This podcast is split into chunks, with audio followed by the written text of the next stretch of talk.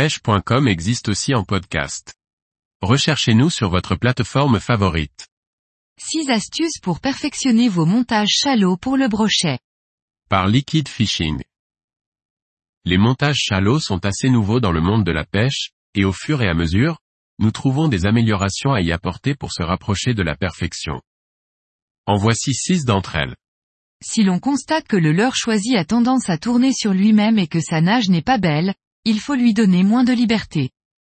Pour donner de la rigidité au début du leurre, si le screw n'est pas assez long, au lieu d'utiliser une tête plombée, il est possible d'y insérer un cure-dent ou une tige métallique, qui va lui donner une structure et rigidifier l'avant. Si la longueur d'un stinger est longue et qu'il pend de trop dessous le leurre, on peut glisser une pince sur son brin pour ajouter un point d'ancrage sur le leurre.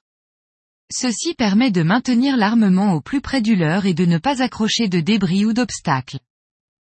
Pour les courtes longueurs, plutôt que d'utiliser un fil slivé, qui nécessite une certaine longueur et présente toujours un risque qu'une sleeve glisse, il est possible de faire une succession d'émerillons et d'anneaux brisés, jusqu'à obtenir la longueur désirée.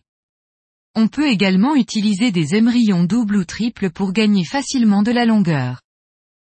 Sertir de chaque bord un fil de 3 cm n'est pas facile, utiliser cette technique rend facile l'opération. Communément, le montage shallow est réalisé avec des hameçons triples. Il est tout à fait possible d'utiliser des hameçons simples et cette modification réduit les emmêlements. Si l'hameçon ne se positionne pas dans le bon sens, une des astuces est d'ajouter un anneau brisé, ce qui permet de faire pivoter l'hameçon de 90 degrés. Des hameçons en taille 2 sur 0, 3 sur 0, 4 sur 0 et 5 sur 0 permettent de couvrir toutes les tailles de leurre à destination du brochet. Attacher un plomb clip sur l'anneau brisé du premier hameçon permet de ne pas trop nuire à l'équilibre du leurre ou de compenser le poids de la tête screw, pour garder le leurre horizontal.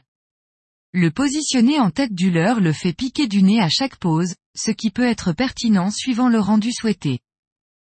Personnellement, J'utilise souvent qu'un seul hameçon triple que je place sur le milieu.